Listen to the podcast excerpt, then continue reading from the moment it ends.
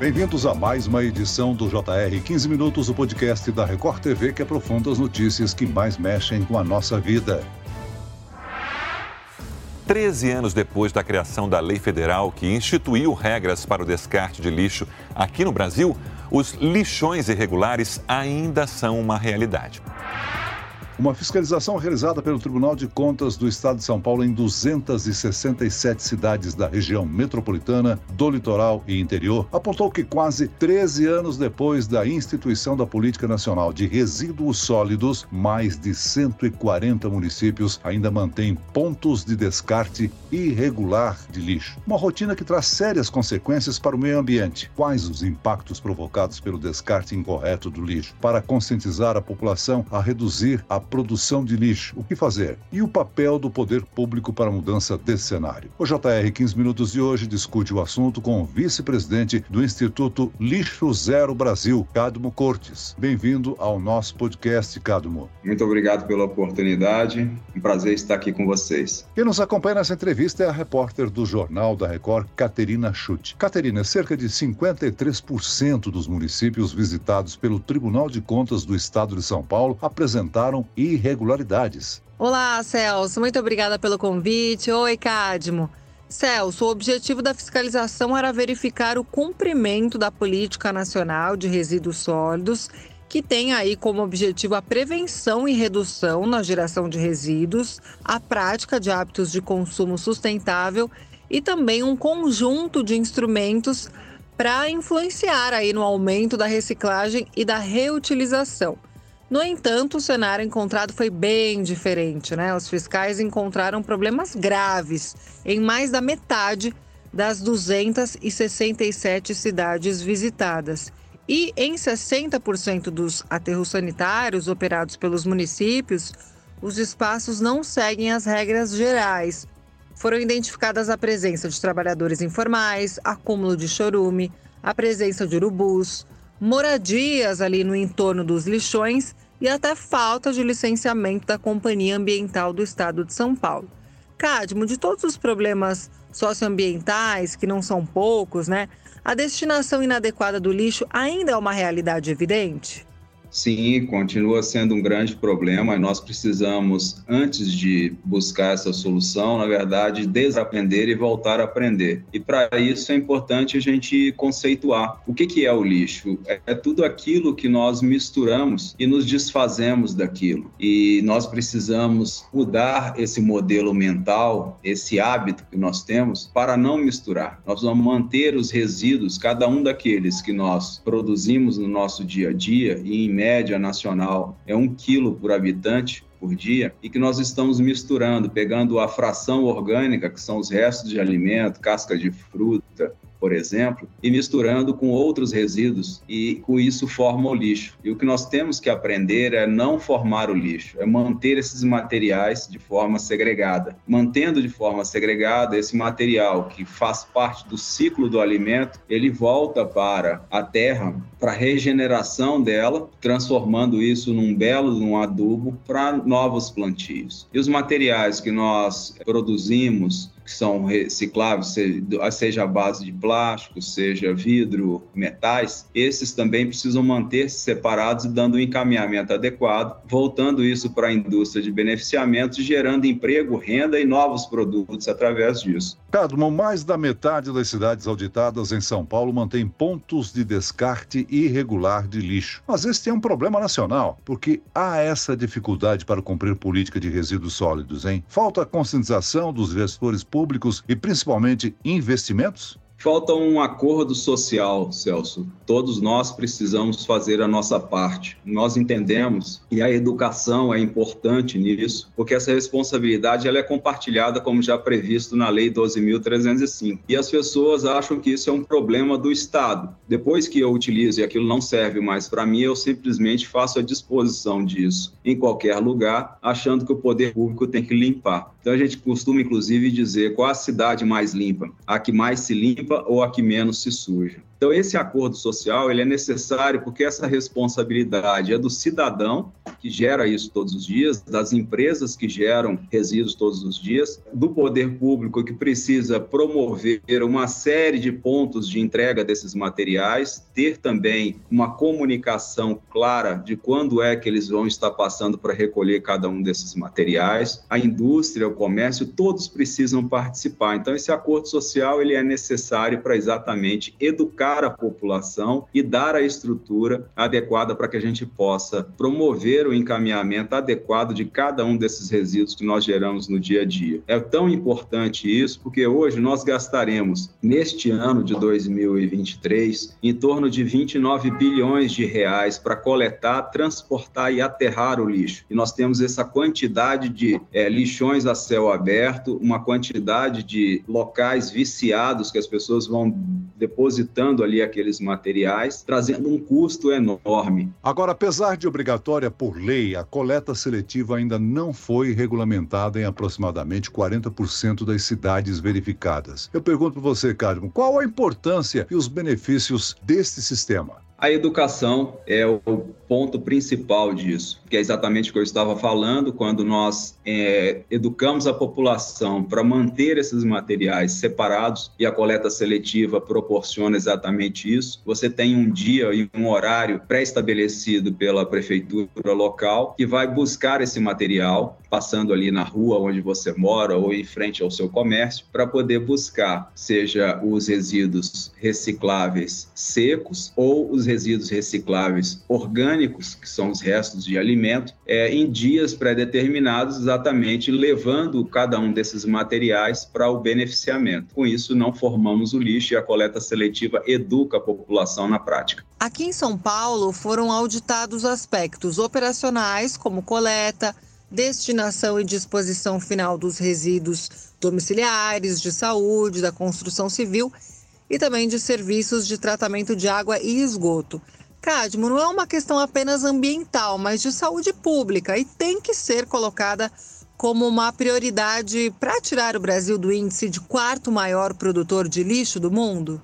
É isso mesmo. Essa categoria, seja da construção civil ou da saúde, são os grandes geradores, são resíduos específicos que precisam ser tratados de forma adequada e é uma responsabilidade de quem gera. Então, precisa é, fomentar para que novas plantas de beneficiamento desses materiais surjam, colocando isso como oportunidade de negócios, fazendo com que a gente não faça essa disposição inadequada e sim gerando emprego e renda através desses materiais, evitando os gastos com saúde que estão na ordem de 1,3 bilhão todos os anos e dar dessas pessoas que ficam em volta desses lixões a céu aberto. Agora, vamos ressaltar um ponto importante da política, né? Que é a diferenciação entre os tipos de resíduos sólidos que sobraram e o rejeito. Não são a mesma coisa, né, Cado? Não, rejeito é tudo aquilo que você não tem uma viabilidade técnica ou econômica para poder tratar. Isso é menos de 10% de tudo aquilo que nós geramos no nosso dia a dia os resíduos, 90% de tudo, ele já tem uma solução e que é viável, seja por meio das cooperativas de catadores de materiais recicláveis, que tem uma vasta e ampla importância nisso, porque eles é onde tem a maior capilaridade para poder absorver esses materiais. A fração orgânica, como eu venho dizendo,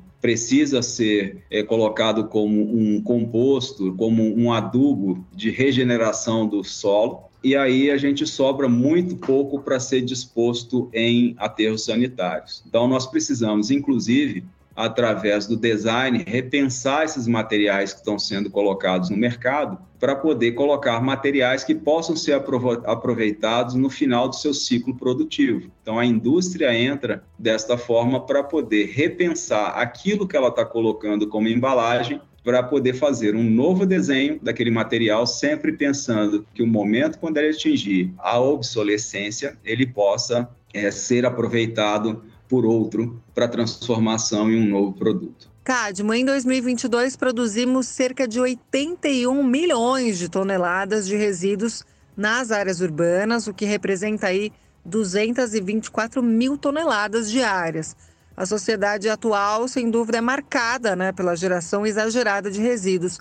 A minha pergunta é a seguinte: o nosso consumismo impacta diretamente no meio ambiente, na produção de lixo? Sim, nós temos uma população crescente, nós sempre estamos buscando o conforto, o luxo e as coisas que possam beneficiar o nosso dia a dia. A população, em sua grande maioria, hoje vive em cidades e tudo isso proporciona e gera novas embalagens, né? Seja um, um, dispositivo eletrônico que nós compramos, que vem dentro de uma embalagem, sejam os próprios veículos, né? Que nós utilizamos e quando eles já não servem mais, a gente precisa dar um encaminhamento adequado.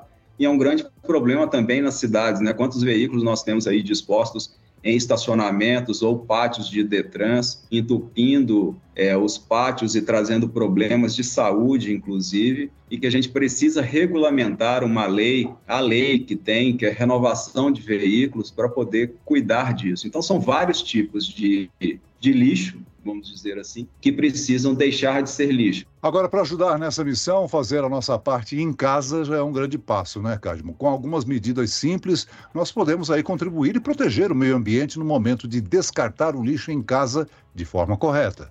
Exatamente, pela coleta seletiva, né? A gente precisa separar em pelo menos três frações, sendo ela o reciclável seco, o reciclável orgânico, que são os restos de alimento, casca de fruta, uma poda de jardim, tudo isso que vem da natureza deve voltar para a natureza, e o rejeito, que é uma fração muito pequena, de repente uma, uma fralda, um absorvente feminino, que acaba indo para o aterro sanitário. Cadmo, o descarte irregular de resíduos pode gerar diversos problemas, né?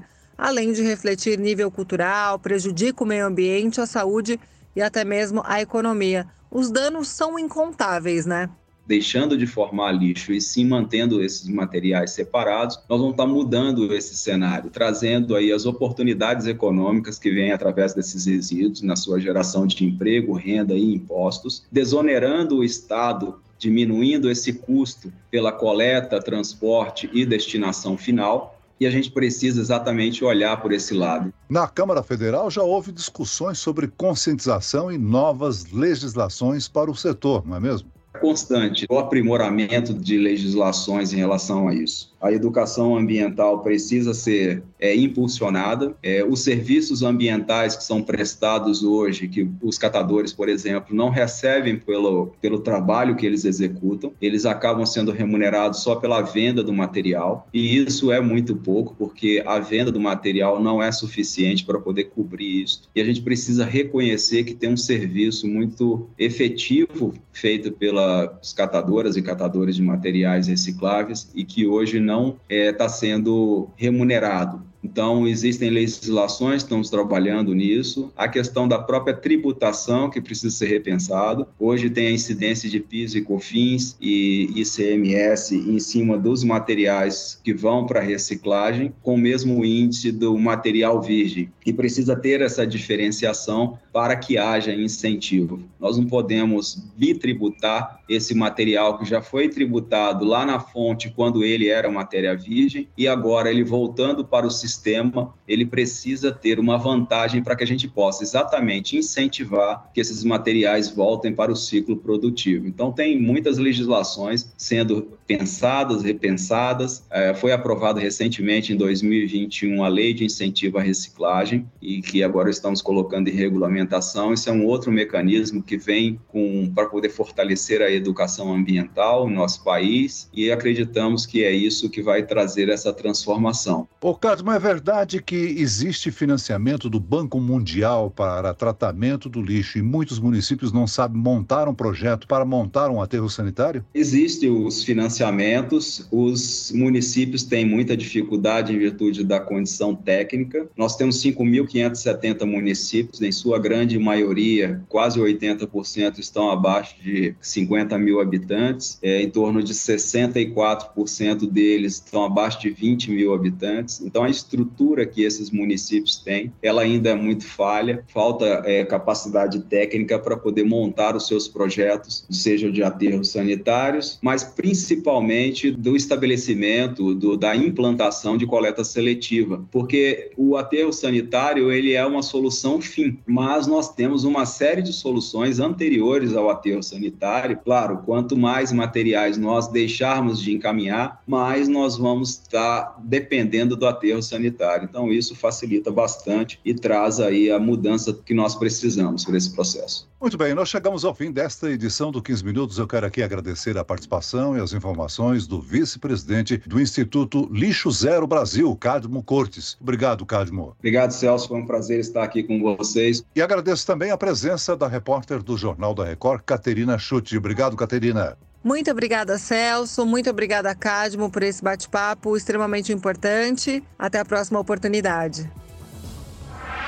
Esse podcast contou com a produção de David Bezerra e dos estagiários Lucas Brito, Fernando Russo e Kátia Brazão. Sonoplastia de Marcos Vinícius, coordenação de conteúdo Edivaldo Nunes e Deni Almeida. Direção editorial Tiago Contreira, vice-presidente de jornalismo Antônio Guerreiro. Você pode acompanhar o JR 15 Minutos no portal r7.com, nas redes sociais do Jornal da Record e nas principais plataformas de streaming. Eu, Celso Freitas, te aguardo no próximo episódio. Até lá!